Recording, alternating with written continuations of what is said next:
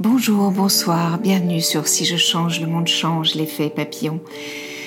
Voilà, je suis ravie de vous accueillir pour ce nouvel épisode où je n'ai pas d'invité.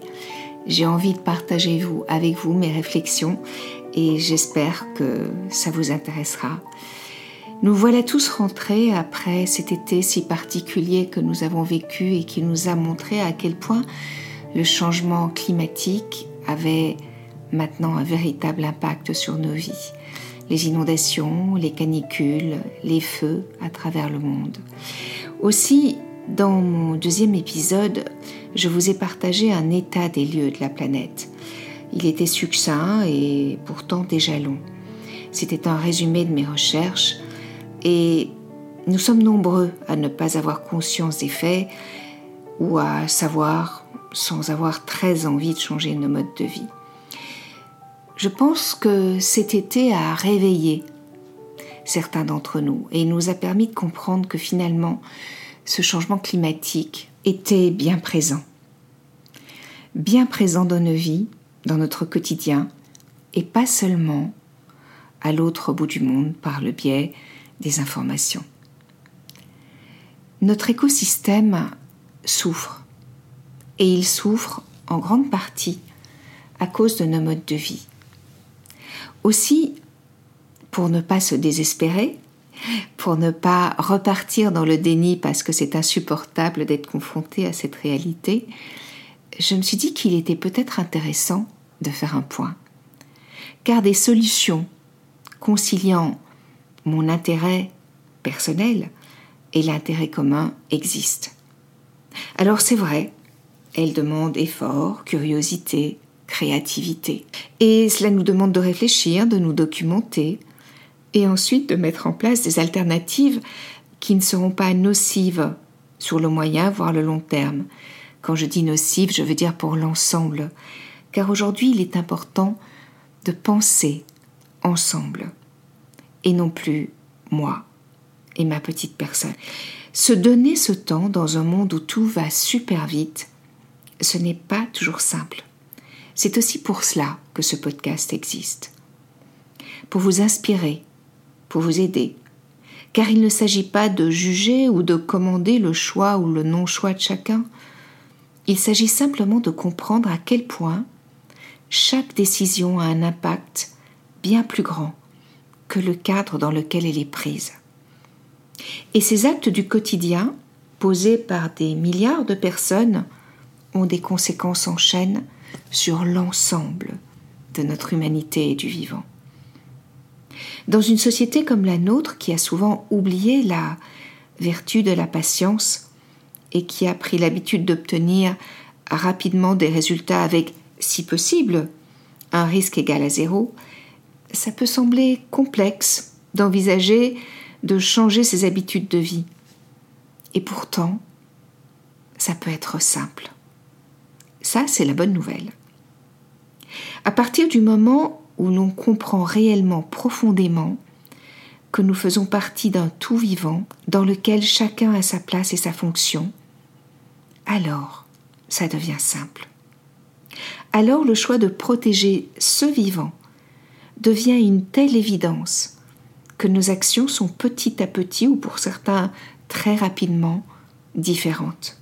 Nous seuls pouvons inverser le drame que nous élaborons au quotidien en étant ignorants ou volontairement aveugles des conséquences de nos choix et de nos actions. Le dernier rapport du GIEC dit qu'il nous reste peu de temps, à peine quelques années pour que le plus d'humains possible prennent conscience de l'urgence.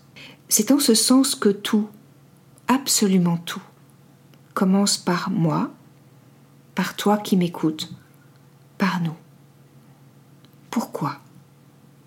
Simplement parce que si je suis présent à moi, je vais agir en conscience.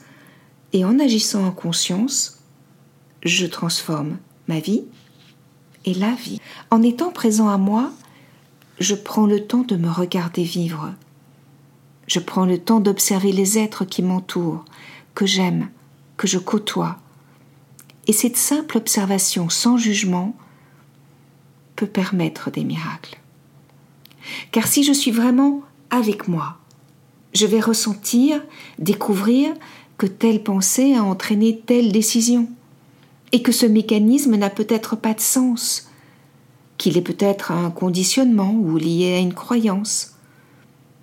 Et si je prends le temps, ce temps de vraie présence, je vais découvrir ce que je mets en place par mimétisme, par habitude, par obligation, par devoir, par peur, par négligence ou par manque de courage, et que je pourrais ne pas faire, ne pas mettre en place.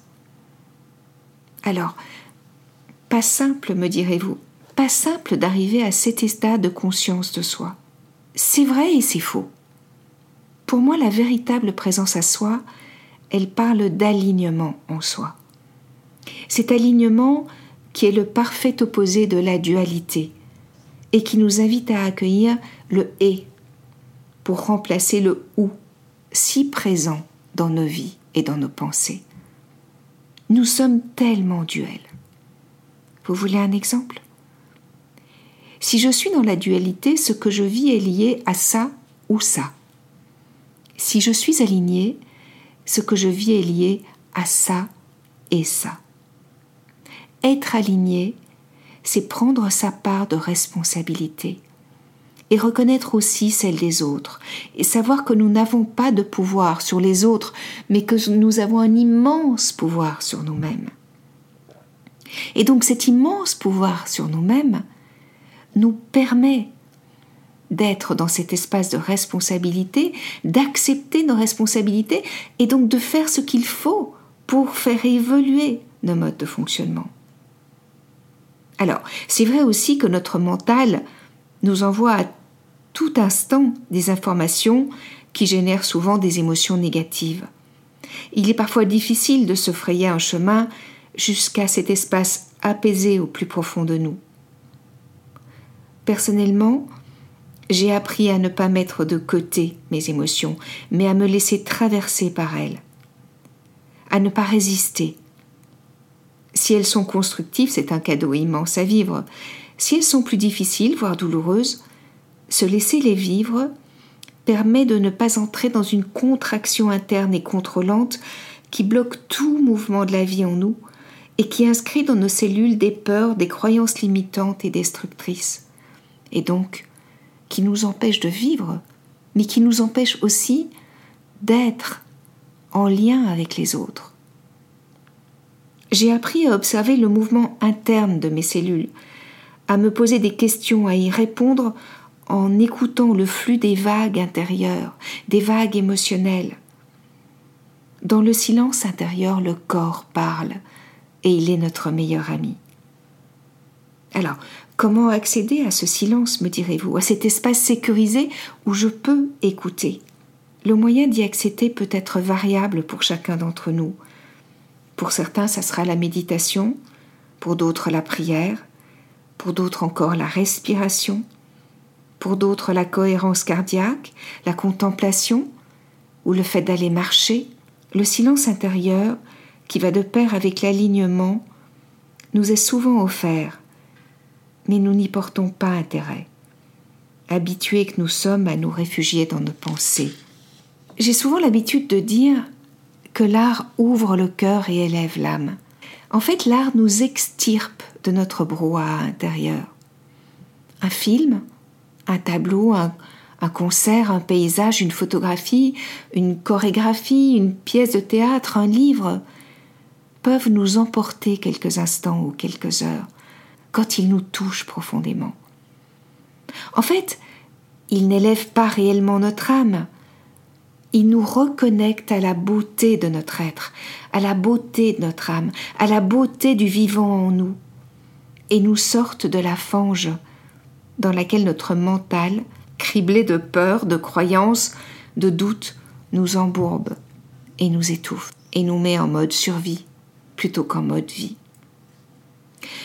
Quand nous nous autorisons à nous relier au vivant, à l'unité de la vie, à sa puissance aussi, nous sommes reliés au soi avec un grand S, comme disait Carl Gustav Jung, à notre essence profonde. Et cette part-là de notre être sait toujours où se situe le juste et peut nous guider dans nos choix à chaque instant. Une vie hyperactive nous empêche souvent d'être dans ce lieu d'apaisement, dans ce lien. Et pourtant, si nous nous donnons la possibilité de cet alignement, nous pouvons ressentir à quel point tout est connecté, tout est relié. Dès lors, d'évidence, nos choix, nos actes sont posés en étant conscients des interactions qu'ils peuvent générer. C'est à partir de là, de cet espace-là, que nous pouvons retrouver notre reliance au monde, à l'ensemble, et que, comme j'aime le dire, nous découvrons que chacun de nous est une cellule d'un corps absolument magnifique qui est l'humanité. Lui-même étant une partie d'un ensemble encore plus grandiose qui est le vivant et la planète. Elle-même étant une partie d'un ensemble encore plus immense qu'est la galaxie, qui est elle aussi une part de l'univers connu. Quand on accepte cette réalité, alors, avec humilité, mais aussi une joie immense, nous comprenons que tous nos actes, tous nos choix, toutes nos pensées sont importants et infimes à la fois, et qu'ils ont des conséquences en chaîne. Je cite souvent l'exemple du cancer. Cette maladie qui parle symboliquement de l'individualisme et de la non-conscience de notre reliance à l'ensemble. La cellule cancéreuse vit comme si elle était seule. Elle ne vit plus sa vie de cellule faisant partie d'un tout, ayant une fonction, dans un processus de mort-renaissance. On pourrait dire qu'elle refuse de mourir, qu'elle ne se vit plus comme étant au service de la vie, au service d'un corps, d'un organisme, et son individualisme a pour conséquence de générer la mort de l'ensemble des cellules et donc du corps qu'elles constituent. N'est-ce pas à l'image de ce qui se produit sur notre planète aujourd'hui?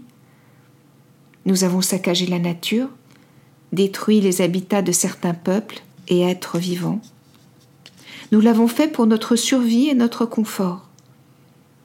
Et aujourd'hui, la vie sur la planète est de plus en plus rude et violente pour chacun de nous. Un mouvement de mise à mort du tout se met en place. Pris à temps, nous pouvons encore l'arrêter, comme c'est le cas pour le cancer.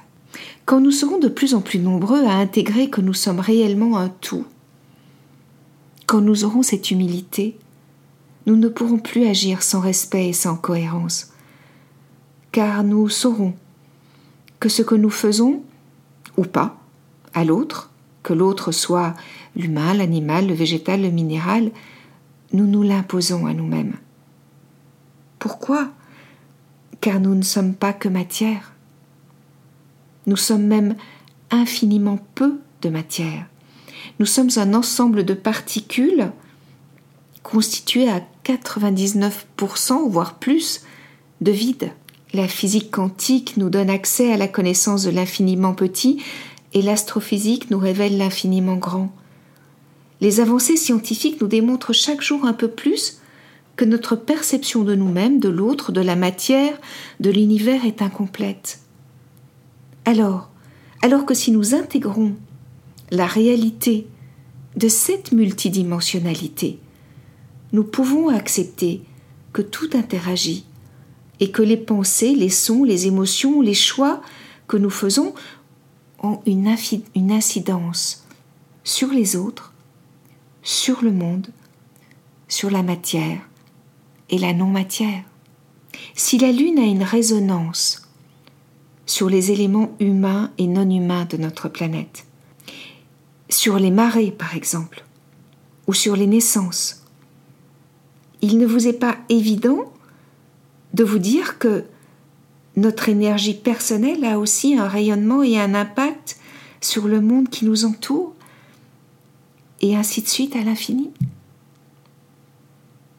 Le problème est qu'en étant humain, nous nous identifions à la matière qui nous constitue, car nos cinq sens reconnus sont physiques, et nos autres sens ou capacités ne sont que pas ou peu mis en valeur. De ce fait, de façon tout à fait inconsciente et depuis trop longtemps, nous réduisons ce que nous sommes à la matière qui nous constitue. Donc, plus nous nous alignons, plus nous choisissons d'émettre des vibrations constructives et cohérentes pour l'ensemble du vivant, plus nous commençons par nous-mêmes, plus nos choix de vie, nos actes, nos pensées seront en lien avec ces vibrations, telles des impulsions électriques qui peuvent porter le courant ou, produire un court-circuit.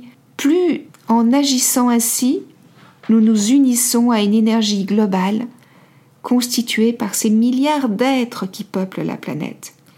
Et cette vibration du vivant peut avoir un impact énorme sur ce qui se produit sur Terre. Si vous le voulez, prenons un exemple du quotidien.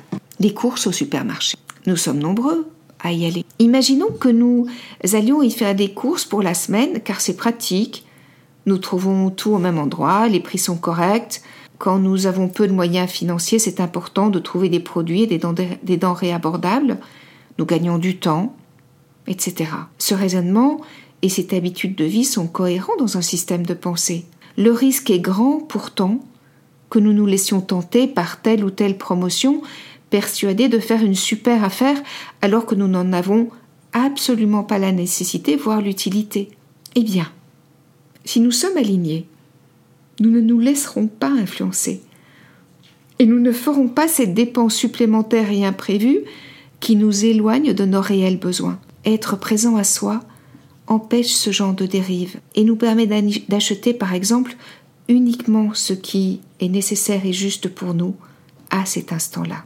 Si je vais plus loin, plus loin que j'achète ce qui me convient et ce dont j'ai besoin, plus loin que le côté pratique de tout trouver au même endroit.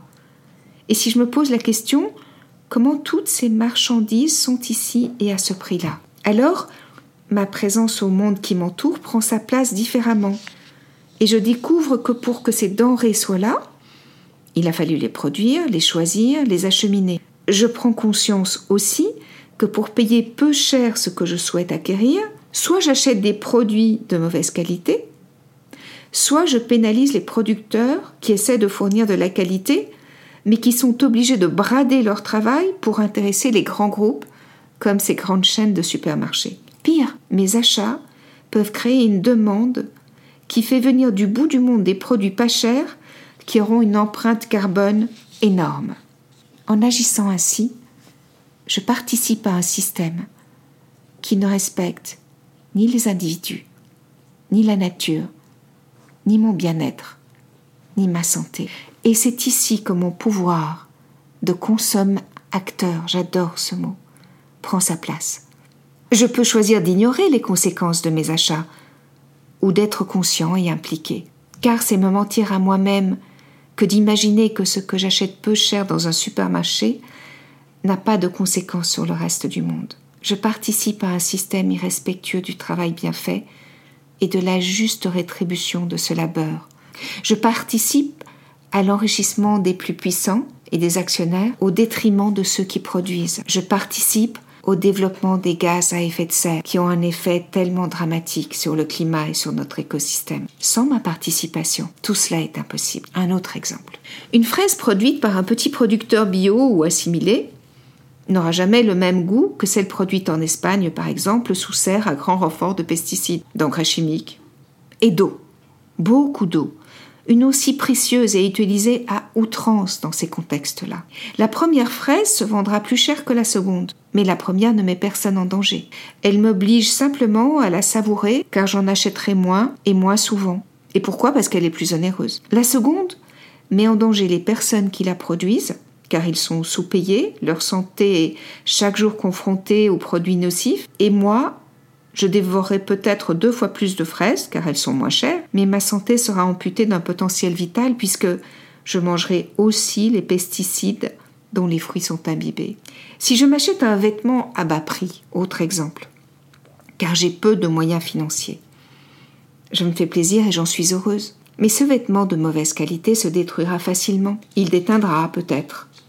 Il sera peut-être même un risque pour ma santé car composé de matériaux ou de colorants nocifs. De plus, pour être vendu à ce prix-là, il aurait été produit à l'autre bout du monde, par des humains travaillant comme des esclaves, et pour une rémunération misérable. En achetant ce vêtement, j'aurais donc participé à ce système, alors que si j'avais attendu d'économiser et d'avoir les moyens de m'acheter un vêtement de meilleure qualité, produit pas trop loin de chez moi, ou avec des garanties stipulant que les fabricants respectent les salariés qu'ils font travailler, j'aurais permis l'amélioration des qualités de vie d'autres individus et je me serais offert un produit que je garderai longtemps et dont l'impact sera positif sur moi et sur le monde. Si j'ai peu de moyens, je pourrais aussi choisir l'achat en seconde main, qui se développe beaucoup, qui est moins onéreux, et surtout qui permet de ne pas participer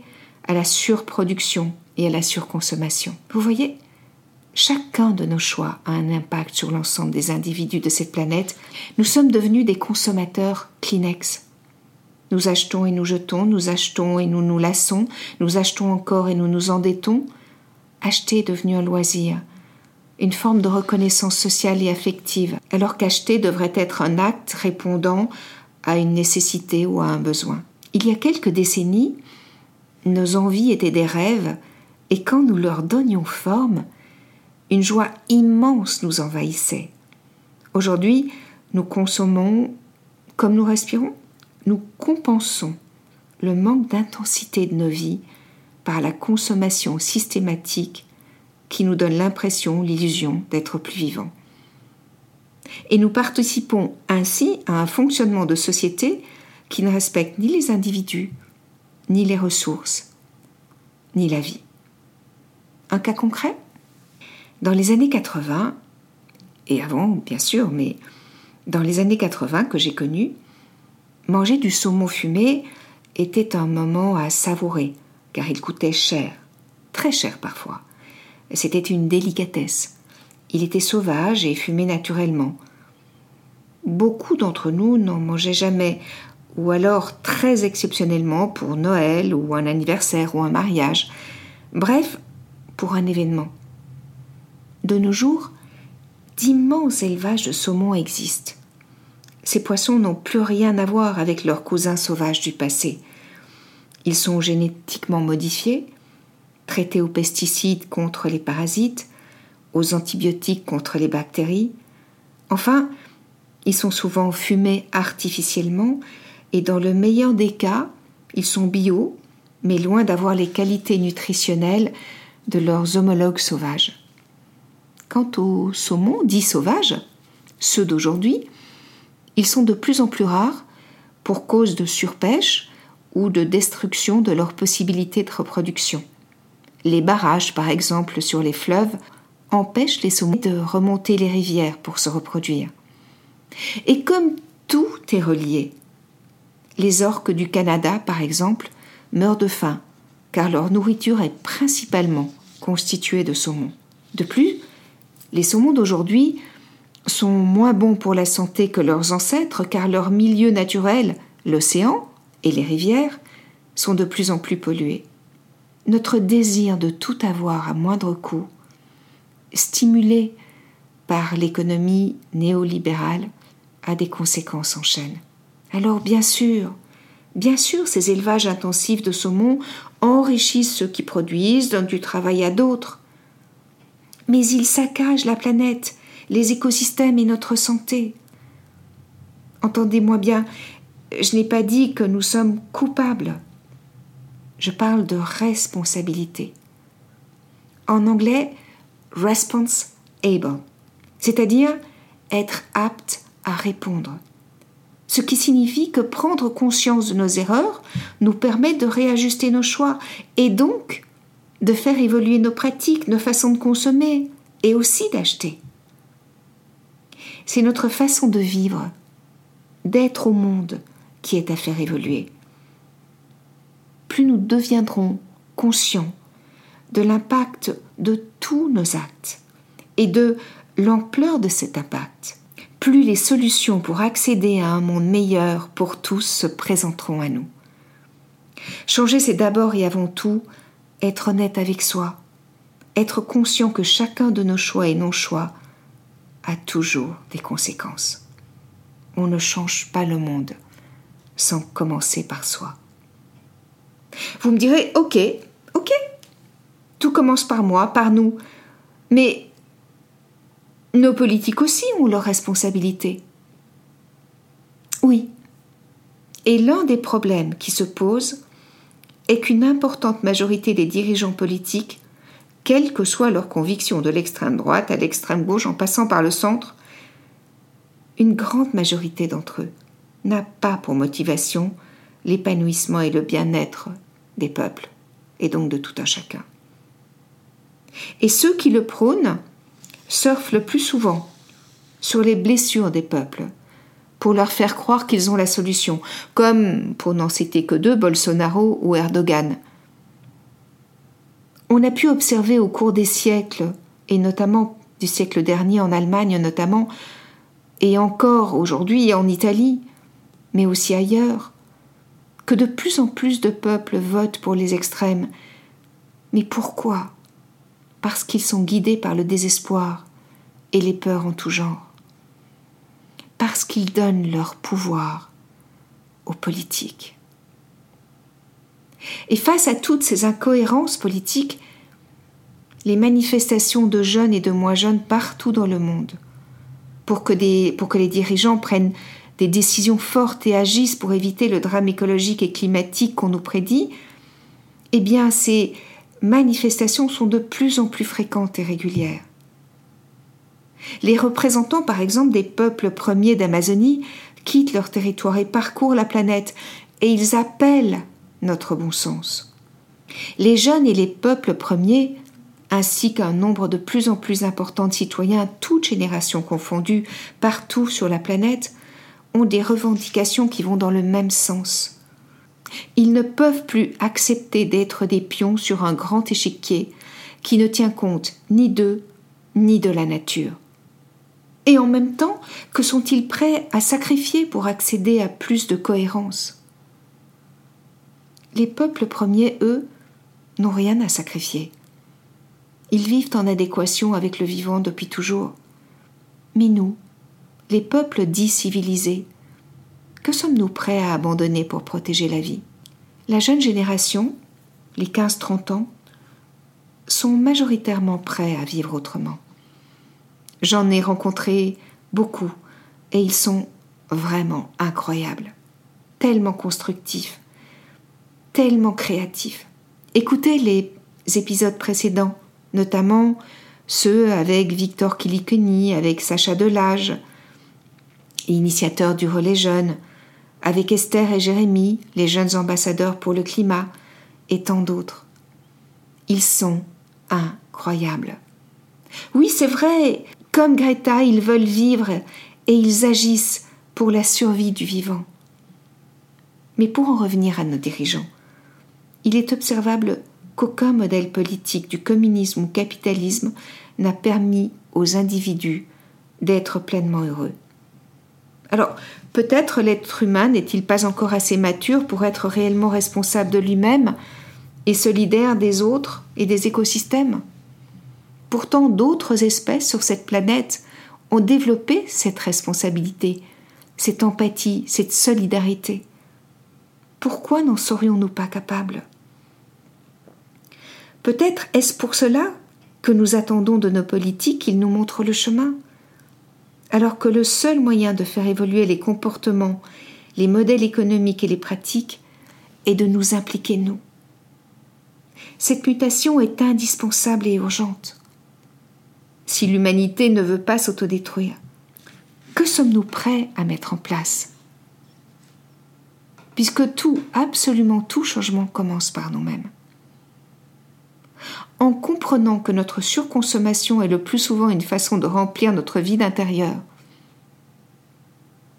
quand nous choisirons de regarder ces espaces béants, de nous remplir autrement, et surtout d'une vraie présence et d'une vraie écoute bienveillante à nous-mêmes, quand nous serons devenus pour nous-mêmes nos meilleurs compagnons de route, nos meilleurs amis, alors nous n'aurons plus besoin de surconsommer, et nos fonctionnements muteront d'eux-mêmes. Notre monde est plus ou moins divisé en deux camps actuellement. D'un côté, il y a les individus qui subissent et tentent de survivre à ce qu'impose une société qui a perdu ses valeurs profondes et dont le dieu argent dirige nos vies. De l'autre, il y a ceux qui font de l'argent, beaucoup d'argent, et qui en font toujours plus car c'est ainsi qu'ils existent, qu'ils se reconnaissent, qu'ils sont reconnus et qu'ils se sentent protégés. Depuis quelque temps, une troisième catégorie émerge. Elle est constituée de personnes appartenant aux deux premières et qui ont pris conscience que ce fonctionnement de société était obsolète, voire dangereux pour notre avenir commun. Alors c'est vrai, cette troisième catégorie n'est pas encore majoritaire. Or, ce que doivent savoir ceux qui se débattent pour survivre et qui se croient totalement impuissants, c'est que sans eux, le monde qui existe par et pour l'argent disparaît tout simplement. Sans consommateur, pas de vente. Sans consommateur, pas de bénéfice. Sans petites mains pour produire, pas de produits à vendre. Sans argent, pas de banque.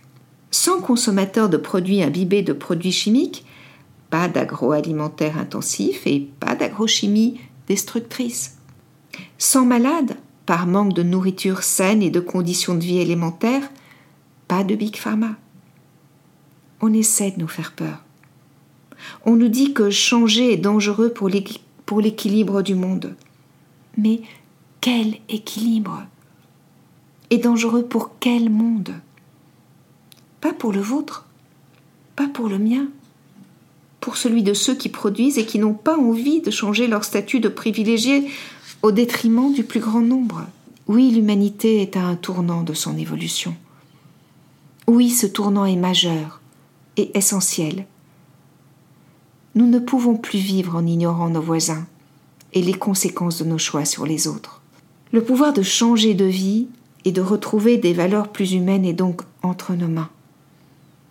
Et il y a de plus en plus d'individus partout dans le monde qui font ces choix. Cette fameuse troisième catégorie, ils se responsabilisent, ils s'entraident, ils trouvent des solutions et créent donc une troisième voie. Ils ne sont ni riches ni pauvres, et parfois ils le sont, comme le milliardaire Yvon Chouinard, le créateur de la marque Patagonia, qui depuis si longtemps est cohérent dans sa façon de gérer son entreprise et qu'il a récemment confié à un trust chargé de respecter les valeurs écologiques de la marque et de redistribuer les bénéfices à plusieurs associations de protection de l'environnement. Comme lui, d'autres ont produit beaucoup et se sont enrichis, mais ont compris que ce système ne fonctionne plus. Et ils mettent leur fortune au service du monde et réapprennent à vivre plus modestement, mais plus librement aussi. D'autres citoyens se lèvent et n'ont rien ou presque rien, mais refusent de baisser les bras. Ils se renseignent, ils se regroupent, ils créent des solutions communes qui les rendent moins dépendants et plus libres. J'ai rencontré une jeune femme qui n'en pouvait plus de manger, comme elle disait, de la merde, car elle n'avait pas les moyens de se nourrir bien. Elle n'en pouvait plus de s'abrutir devant la télévision, car elle n'avait pas d'autre moyen de se distraire, d'échapper à la tristesse de sa vie, de sa routine sans espoir. Ce sont ses mots. Elle a proposé à quelques amis de demander à la mairie s'ils pouvaient disposer d'un terrain vague appartenant à la municipalité. Ils en ont fait un potager, ils ont travaillé dur. Aujourd'hui, elle passe une partie de ses soirées et de ses week-ends à cultiver son potager. Ses amis et elle se relaient. Été comme hiver, ils travaillent leur terre, dit-elle. Ils produisent leurs légumes. Ils ont ensuite demandé s'ils pouvaient construire un poulailler sur ce même terrain. Et maintenant, ils ont aussi des œufs frais. La municipalité s'est intéressée à leur projet et leur a demandé si l'école du village pouvait venir visiter. Les enfants de l'école ont ainsi participé à des journées pédagogiques autour de ce projet. Cette jeune femme n'avait pas d'argent mais elle n'en pouvait plus de la vie qu'elle vivait. Et elle a créé avec ses amis une forme d'abondance qui la rend libre. Elle se nourrit aujourd'hui de ses plantations. ne dépense presque plus d'argent en grande surface. Elle achète ce qui lui manque auprès de petits éleveurs et producteurs de sa région. De plus, la télévision n'est plus son refuge. Ce n'est plus sa seule distraction. Elle dit qu'elle se sent plus vivante, plus heureuse, et qu'aujourd'hui tout lui semble possible. Elle dit que la télévision et Internet ne sont plus des abîmes qui l'aspirent, mais des outils pour apprendre, découvrir, se distraire. Il y a ces citoyens de plus en plus nombreux de par le monde qui s'engagent et construisent une société plus solidaire, plus respectueuse. Il y a aussi des figures politiques, bien sûr, d'un dévouement sans faille, comme Raphaël Glucksmann, député français au Parlement européen, qui a, notamment dénoncé les horreurs imposées aux Ouïghours, en Chine, les massacres en Ukraine, qui se bat comme Claire Nouvian de l'association Bloom pour que nos océans ne meurent pas à cause de la surpêche ou du deep sea mining.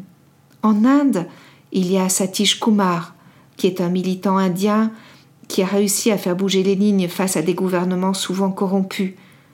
Comme Gandhi, il est déterminé, non violent, et il fait des miracles dans son pays. Partout sur la planète, des êtres incroyables, connus, moins connus, inconnus, œuvrent pour le bien commun. Et ce qui est certain, c'est que le modèle économique de notre société humaine est à revoir. Nous sommes les seuls responsables de nos vies et de la forme qu'elles prennent. Aucun de nous n'est victime. Nous avons à choisir ce que nous voulons vivre et comment le vivre. Ce que nous voulons manger ou pas, porter ou pas.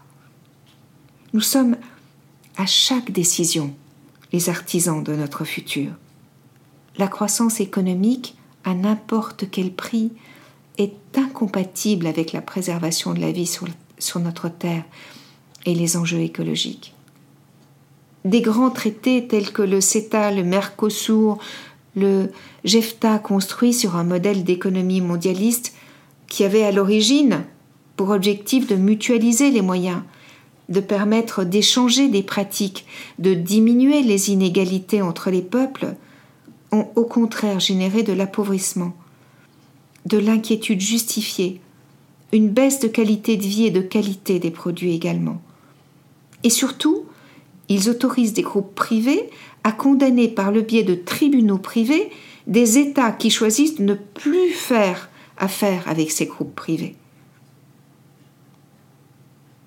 Et pourtant, malgré tout cela, malgré les immobilismes politiques, malgré l'emprise des groupes d'influence, partout sur notre si belle planète naissent des initiatives individuelles, collectives, citoyennes, artistiques, économiques, sociétales, qui nous montrent que tout est possible et que le changement est là, à portée de main, que nous pouvons être les acteurs de ce nouveau paradigme. Alors, si nous sortions de l'illusion que nous n'avons pas de pouvoir, car en fait, nous seuls avons ce pouvoir. Retrouvons-nous, allions nos forces. Nous sommes si créatifs et nous pouvons créer le meilleur. Et tout est possible. La pandémie, d'ailleurs, nous l'a démontré. Elle nous a démontré à quel point tout était possible. Quand tout ou presque est à l'arrêt, la vie peut reprendre à un autre rythme, prendre un autre chemin. Nous sommes si nombreux à le désirer ardemment. Alors entendez-moi bien, il ne s'agit pas de refuser l'argent ni l'abondance. Il s'agit de refuser d'être les esclaves d'un système qui ne propose aucune vision sur le long terme. C'est simplement de cela qu'il s'agit. Il s'agit de refuser d'être les dévots d'un Dieu construit de toutes pièces par un système consumériste. Il s'agit de refuser de vivre dans l'illusion d'un système pérenne basé sur des ressources épuisables. Choisir de vivre selon d'autres valeurs construites sur le respect du vivant sous toutes ses formes, sur l'entraide, sur le partage, sur la création, sur l'invention. Tout cela me semble primordial Et faire ce choix permettra de sortir de la dualité et d'incarner d'autres possibles. La société qu'on nous a proposée nous a fait perdre le plaisir d'échanger ensemble, de danser ensemble, de nous promener ensemble dans la nature, de faire de la musique ensemble, d'avoir des activités construites sur le plaisir d'être avec soi et ou avec l'autre. Alors bien sûr, nous inventons des choses extraordinaires et l'intelligence artificielle est absolument extraordinaire. Mais ces inventions-là, nous pourrions aussi les mettre au service du vivant, du respect du vivant, et non pas d'ignorer le vivant par peur qu'il disparaisse. Le vivant a toujours survécu à tout et il nous survivra. Avez-vous remarqué que très souvent, nous n'allons plus danser avec quelqu'un? Nous dansons seuls, au milieu des autres. Nous buvons et nous essayons d'oublier que nous sommes étrangers à nous-mêmes et à l'autre. Nous ne passons pas de temps à être avec nous-mêmes. Nous nous absentons en regardant la télévision, en jouant à des jeux électroniques, en écumant les réseaux sociaux. Et pourtant, Internet est un moyen extraordinaire pour communiquer et pour permettre des prises de conscience. Je ne suis pas du tout réfractaire aux, réseaux sociaux, au contraire. Bien utilisés, ils sont une possibilité magnifique de partage d'informations et d'évolution. Là encore, si nous sommes réellement connectés à nous-mêmes, nous savons et surtout nous vérifions quand une information est vraie, fausse ou transformée ou manipulée. Nous pensons communiquer par le biais d'objets et nous communiquons de moins en moins les uns avec les autres. Nos vies sont devenues des courses effrénées au temps, à l'argent, à la reconnaissance sociale.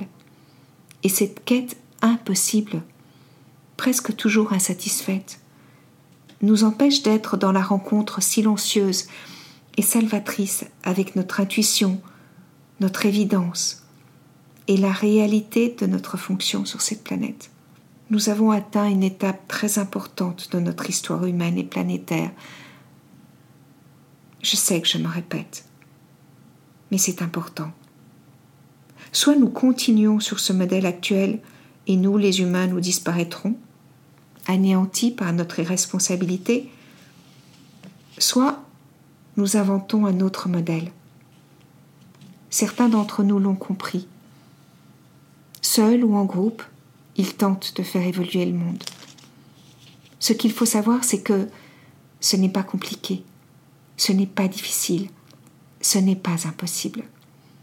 Cela nous demande simplement de ralentir, de nous poser pour être vraiment là où nous sommes, d'oser sortir de nos zones de confort de plus en plus inconfortables ou de les explorer vraiment pour les vivre différemment. J'entends par zone de confort ce qui nous est familier, ce que nous connaissons. Cela nous invite aussi à oser tenter autre chose, quitte à nous tromper et à réajuster nos choix. Car c'est aussi en se trompant qu'on avance, qu'on progresse, qu'on découvre, qu'on affine ce qui est juste ou pas, à mettre en place, à ne pas mettre en place, il est donc urgent de ralentir pour pouvoir faire des choix sociétaux qui seront justes sur le moyen et le long terme. Nos enfants, nos petits-enfants, ont besoin que nous nous engagions dans cette nouvelle aventure humaine. Si nous ne voulons pas qu'en 2050 ou en 2100, la majorité d'entre eux ait disparu de la surface de la planète, car le réchauffement climatique aura géré des flux migratoires énormes, des pénuries, des conflits, voire des guerres. Je parle d'aventure humaine car la planète, même si nous lui prenons tout, absolument tout, elle, elle survivra. Mais les espèces animales et végétales magnifiques, et nous les humains, survivrons-nous à notre folie consumériste, à notre illusion de toute puissance, à notre vision court-termiste du monde, à notre égoïsme Alors, si nous inventions une autre façon d'être un organisme vivant sur cette planète, si nous abandonnions cette vision descartienne, si nous réalisions que nous ne sommes pas au-dessus de la nature, mais que nous en sommes un des éléments qui la composent. Si nous écoutions le message profond et subtil de notre cœur, peut-être retournerions-nous retrouverions-nous ce lien puissant qui existe en chacun de nous et qui peut guider nos choix? Car choisir avec le cœur, c'est ne plus avoir peur, c'est offrir au monde sa confiance, son génie, sa créativité, c'est sortir du cloisonnement, c'est partager ce qui est sans craindre de ne plus avoir, c'est accueillir la différence comme une richesse et un cadeau, c'est comprendre au plus profond de soi que tout a une fonction et que le vivant sait créer l'harmonie à partir du chaos et qu'il possède une intelligence sacrée bien plus grande que celle de nos égaux apeurés ou en besoin de reconnaissance. Le vrai chercheur est celui qui tente de trouver, de découvrir, de faire grandir la connaissance et la conscience. Ce chercheur-là n'espère pas la reconnaissance de ses pères et du monde. Il est mu par une autre quête, celle de la découverte. Et cette quête-là le comble. Il est l'un de ces multiples battements d'ailes qui font évoluer l'ensemble des humains vers plus de justesse, de conscience et d'humilité. Alors, si nous retrouvions notre place dans l'harmonie du vivant, et si nous réapprenions à nous considérer comme étant une cellule au service d'un grand corps magnifique, notre Terre et cette humanité.